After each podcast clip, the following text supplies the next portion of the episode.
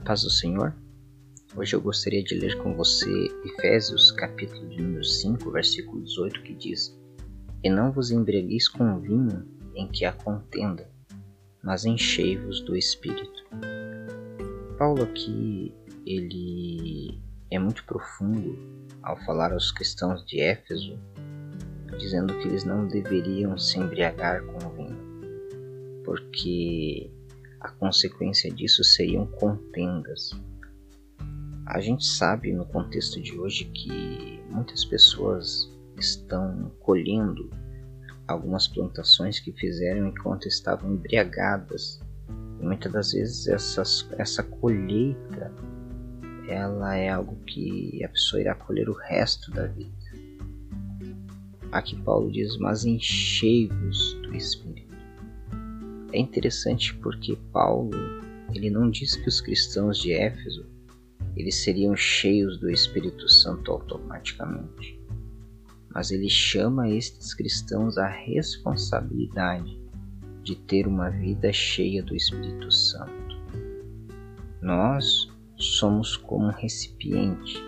Este recipiente precisa estar cheio da presença de Deus. É interessante porque, se analisarmos neste contexto, ninguém enche um recipiente sujo com algo que é valioso. Ninguém enche um recipiente que já tem algo dentro de si.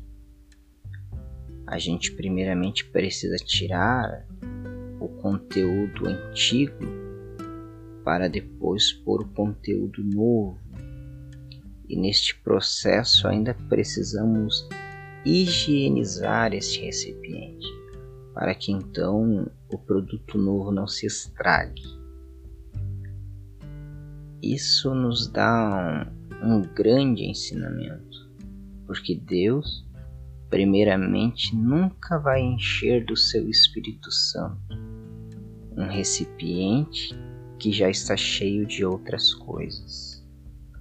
Logo, eu preciso pedir a Deus que tire todas as coisas que não lhe agradam, para que Ele possa me encher.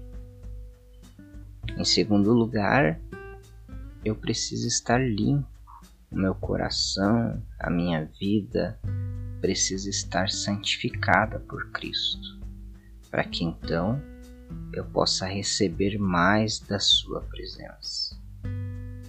Eu preciso entender que ser cheio do Espírito Santo não é um momento de alegria, um momento de euforia, mas ser cheio do Espírito Santo, o próprio apóstolo Paulo nos diz no mesmo capítulo, no versículo de número 9, porque o fruto do Espírito está em toda bondade, justiça e verdade.